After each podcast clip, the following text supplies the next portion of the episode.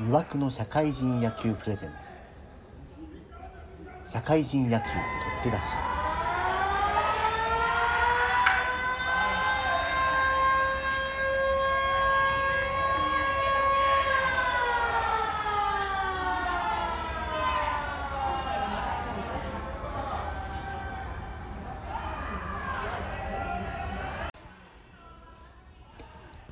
しゃべる同人誌トークイベントこと魅惑の社会人野球でございます。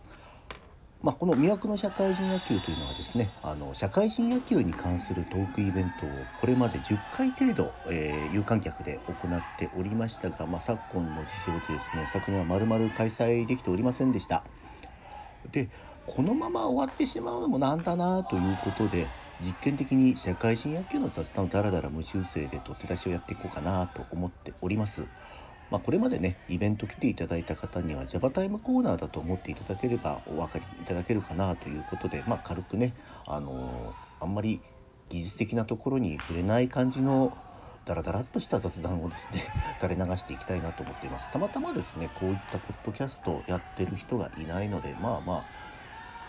魅惑の社会人野球というイベントもそうなんですけども、まあ、ニッチのところを先に行っていって、まあ、先行者利益を狙っていこうという、まあ、スケベ心でやっております。ではですね今回、まあ、ちょっとテストケースということで先頃行われました社会人野球日本選手権の北進越最終予選ちょっとそちらの方行ってまいりましたのでそちらの方のお話をしてみて、まあ、皆様のご機嫌を伺いたいなと思っております。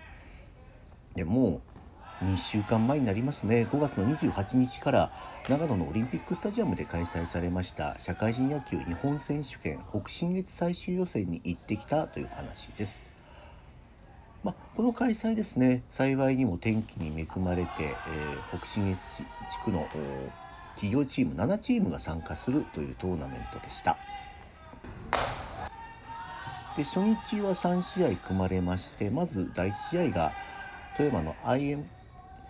バンディッツ富山と不思議怪陸運送の対戦ですと。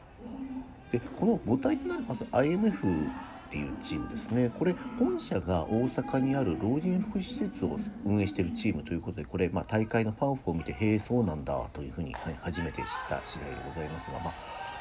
もともとねあのクラブチームで活動していてで割と最近ですね、えー会社登録をしたばかりというところで最初の日本選手権としては最初の参加となりました。でまあこの試合ですねちょっとまああの途中から見たもんですからね詳しく、まあ、スコアというのはつけてはいなかったんですけどまあ不思議の横綱相撲といった感じで、まあ、淡々と進んでいってああまあまあ大方の予想通りかなといった感じで進んでいきました。そして今度は第2試合ですね。JR 新潟対バイタルネットのこちらも新潟市同士の新潟市ダービーといった趣の対戦となりました。こちらもまあほぼ下馬評通りの結果でしてバイタルネットが JR 新潟を1安打で封じてコールド発進できしたといった内容になりました。で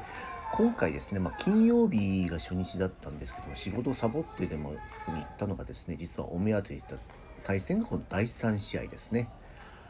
新越公式野球クラブとロキテクの富山という対戦です。まあ、私ちょっと推しチームが新越公式なんで、まあ、見に行ったというのもあるんですけれども、まあ、今回このカードがですね初戦がロキテクのに当たると知りましてまあ大抵こういった嫌な予感っていうのは当たるもんだなっていうところがあってやられるとしたらここだなと思ったんですね。でそうすると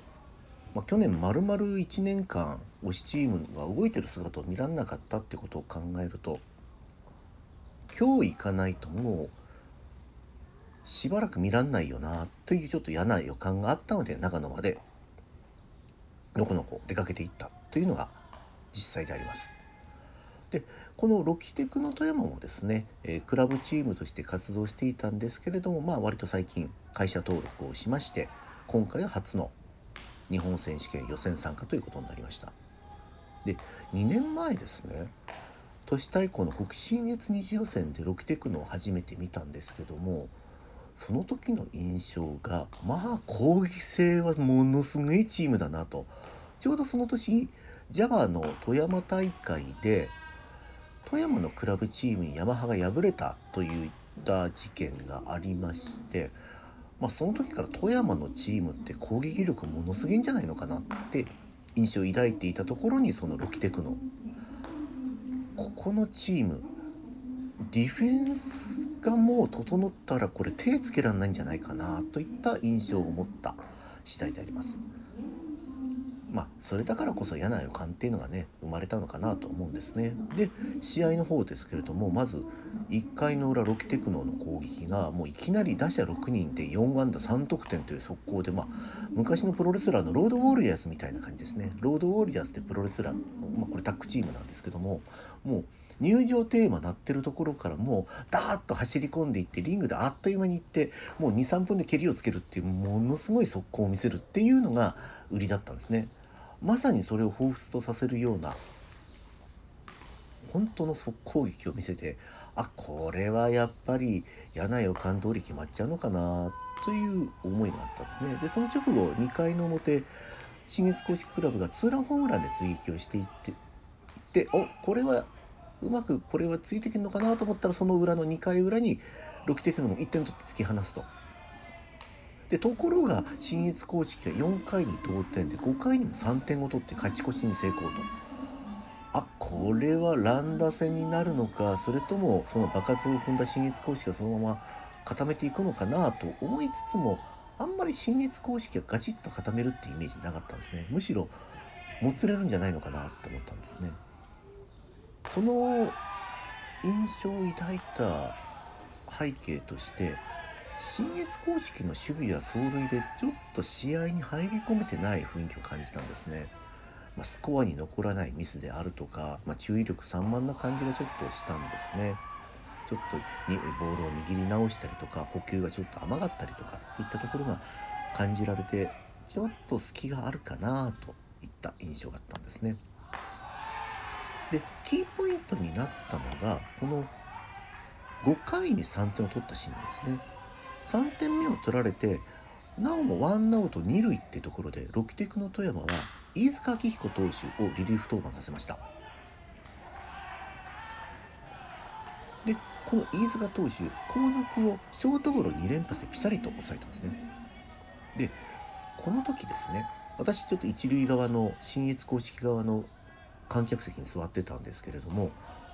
おかしいと。去年の新潟の都市対抗二次予選の準決勝で打ち込んだピッチャーなのになんで打てねえんだとこう困惑する声が出てきたんですね。ここであえて入れ込んでバチッと抑えたなんかここで流れができたのかなと思ったんですね。でさらにですねこういった事件が起きたんです。8回の裏ロキテクノの攻撃の直前新馬新越公式野球クラブ2番手で登板した長澤投手がマウンドに上がりかけたところで投手交代のアナウンスが流れたんですね。で当然皆さんご承知の通りファールラインをまたいでるので投手1人を片付けなきゃいけなきゃいけないわけです。でこの後審判からのアナウンスがあって、まあ、投手交代は取り消しとそのまま長澤投手が継続というアナウンスが流れてわけなんですけどもここなんですよね。その注意力散漫っていうところ。長澤投手とベンチ側の交代だよっていうことは告げられてなかった。もしくは交代の判断が遅かった。ちょっとここはリズムが良くねえ。ぞといった雰囲気がさらに確信めいた感じがしてきた。でさらに言えばですねこの5回途中からリリーフで上がったロキテクノの飯塚投手、まあ、5回の、えー4えー、だからイニングでいくと5ワンアウトとかツーアウトですね。2つ分。そして9回まで14人連続パーフェクトで抑えた。これ社会人野球で学んだことなんですけどもビハインドでもリリーフ投手が完璧に抑えれば抑えてしまえば流れがやってくるというのは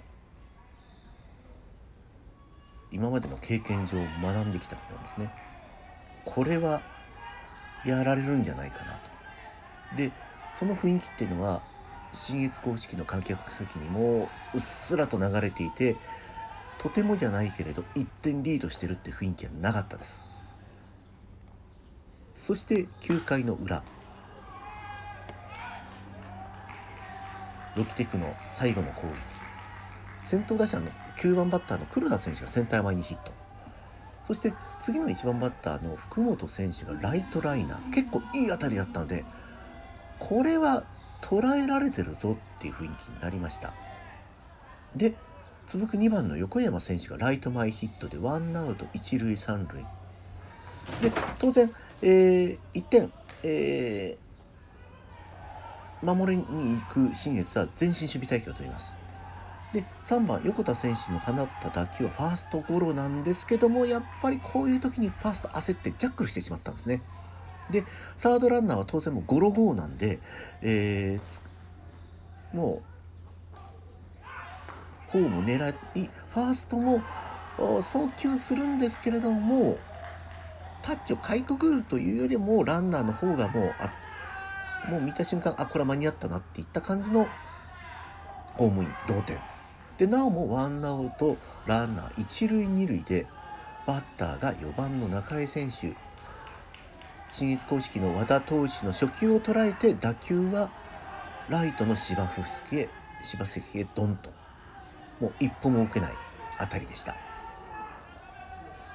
わずか8球で4得点でした。本当に隙を与えない雷のようなサヨナラ劇でした。まあロキテクの攻撃力恐ろしいな。これを改めて実感しました。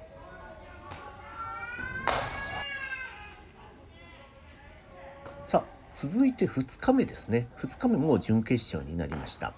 準決勝の第1試合はフェデックスと串木海陸運送の対戦です。フェデックスは昨年の都市対抗予選には参加しませんでしたので丸々1年ぶりの予選参加となりました。公式戦ですね。全国大会の予選参加が丸々1年ぶりとなりました。伏木海陸運送の先発があ三菱重工名古屋から移籍しました西野篤投手、まあ、5イニング打者18人被安打3で本塁打ホームラン1本含む、えー、被安打3で、えー、フォアボール1個の奪三振2つの74球2失点という内容でした。でちょっと気になったのがストライクを取った球のほとんどがファールであったってとこなんですね。まあ、見逃しであるとか空振りであるとか何かこう見切られてないかもしくは球威で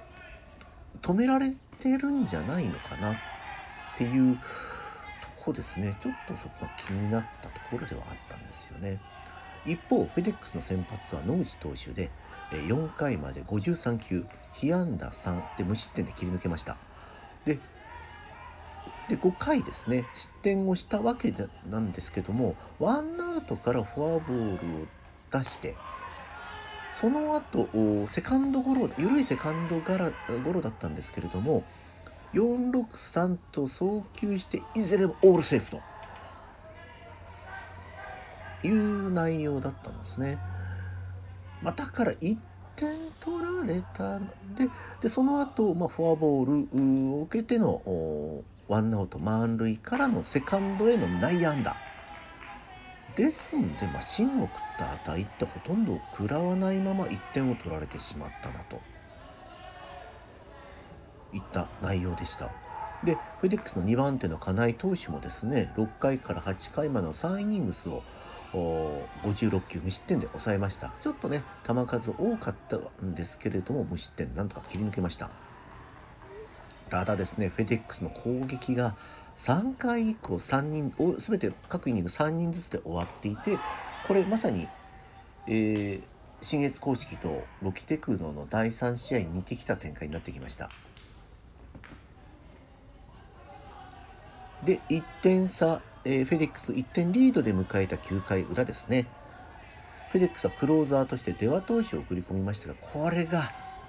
誤算となってしまいました。先頭の9番越永選手がショート内野安打に出塁しますと盗塁とパスボールでランナー三塁へでワンアウト後2番宮下選手がスクイズを決めて同点にしますで続く3番バンバ選手にはフォアボールを与えて途中出場の石黒選手がライト前につなぎ最後は5番の5番バッターのルーキーの中村天聖選手がライトの芝生席サヨナラスリーランホームランをという決着。またねビデオテープを見てるかのようなあ展開ですね。終盤の展開でした。結局長野対富山は2日連続でサヨナラスリーランという展開となりました。意外とですね風がそんなにはなかったんですよ。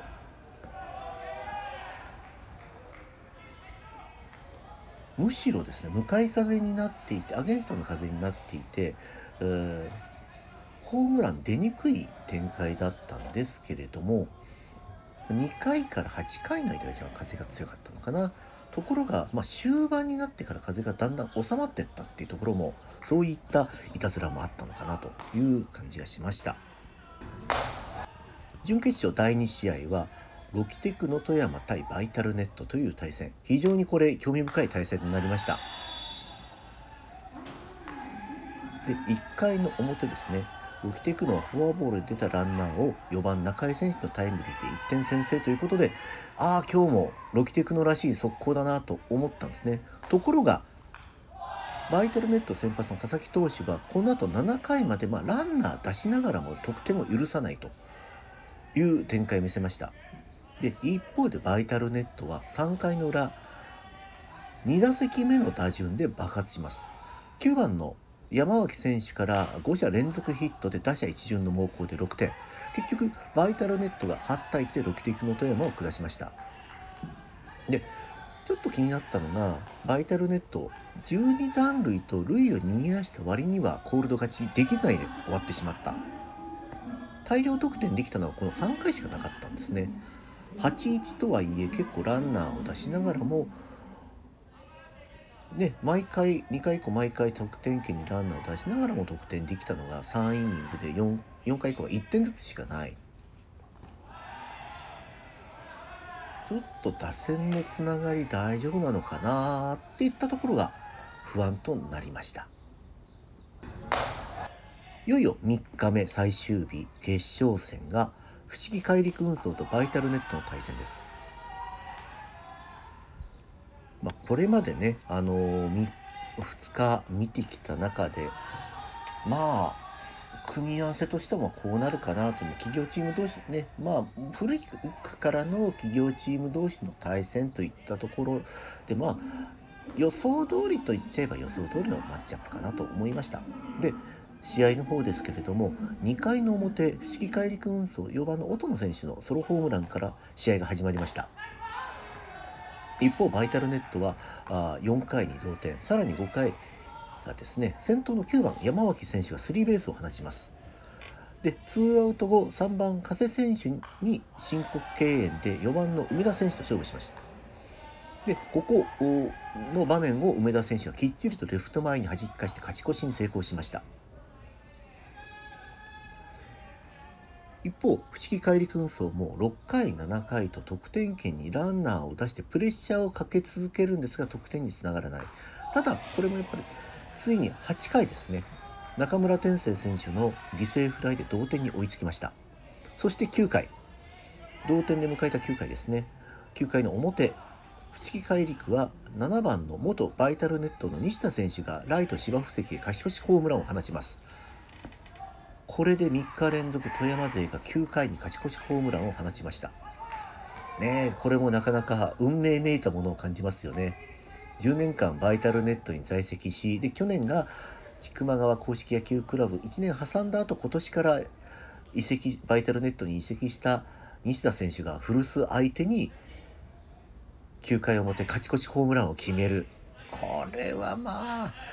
なかなか運命を感じるなといったところなんですね。ただちょっと違ったのがこの2日間と3日目違ったのが表の攻撃だというとこなんですね。9回のホームラン富山勢の9回のホームランといっても違ったのは表の攻撃でしたというところでした。9回の裏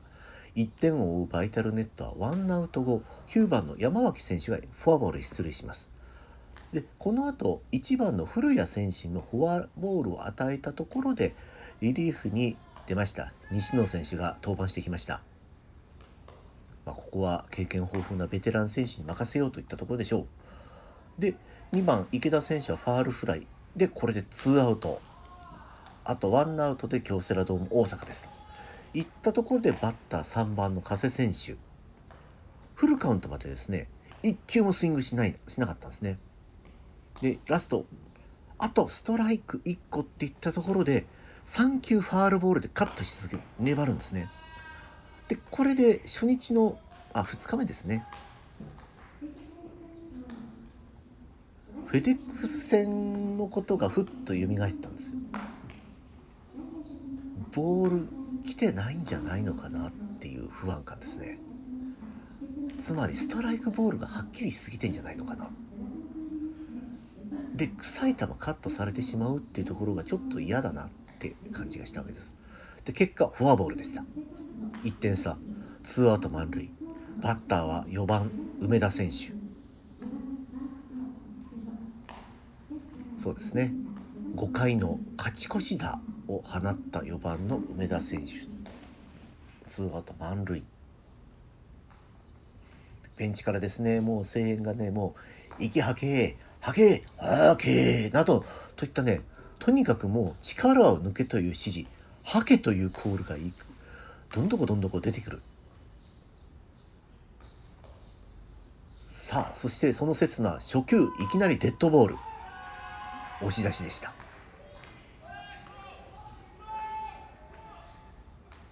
たださすがだったのがこの西野選手。普通だったらそのままガッと崩れてサヨナラ負け食らいそうなところだったんですけれども同点に食い止めた。これはさすがでした。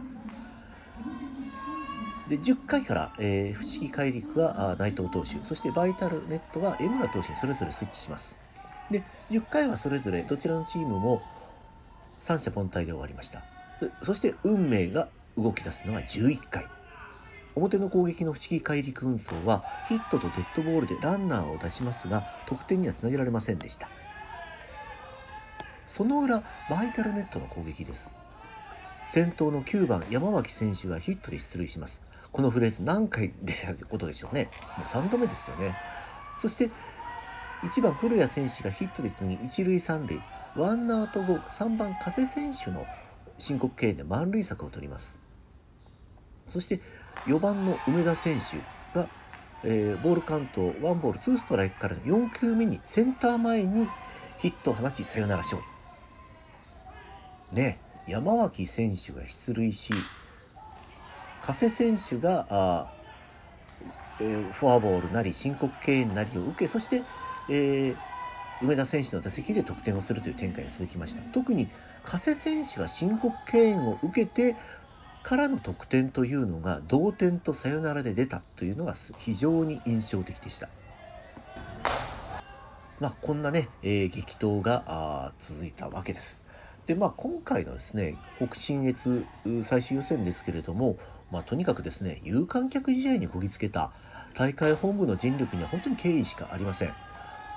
あのご承知の通りコロナの警戒体制になってからですね長野県内で開催された社会人野球の公式野球は全て無観客で行われたので、まあ、今回も無観客かなと思われてました。私もですねあの実は最後まで信じきることはできませんでした。直前になってあやっぱり無観客になりました。っていうのが十分想定された事態ではありました。でもまあどうにかですね、えー、有観客にこぎつけたっていうところは本当に、えー、まあ、特にですねコアとなる企業チームがない長野でですね、まあ、運営のノウハウであるとか人的リソースの面でもいろいろご苦労されたかなと思われます。あのやめるのは簡単なんです。やるという判断ですね。なんとか有観客でやろうっていった流れをですね作られた、まあ、長野の連盟の皆さんには本当にありがとうございましたしか言いようありません。どうにかねこうやってこう社会人野球の熱2021年は有観客で迎えられたっていうところがですね、えー、非常にありがたかったなと思ってます。ただ残念ながらですね、まあ、長野勢からですね、えー、今回の日本選手権では出場は叶いませんでした。フェデックス、それから新越公式野球クラブ、そして全日本、クラブ野球選手権出場しました。千曲川公式野球クラブも準決勝、あ準優勝ですね。準優勝という結果に終わり、今回の日本選手権の参加には叶いませんでした。またですね、えー、都市対抗待っております。これからもですね、ちょっと北信越はね、注目して見ていきたいなと思っております。ちょっとこんな感じで今日は第1回の方はあお送りいたしました。次回はですね、まあ、社会人野球日本選手権の組み合わせが決まったあたりで、えまた1本できればいいかなと。で、まあ、ちょっと復習がてらですね、魅惑の社会人野球でやっていた復習ですね、どういったプロセスでこのチームが勝ち上がっていったかっていった話をできればいいかなと思っております。ね、運が良ければまた今度。それではまたよろしくお願いいたします。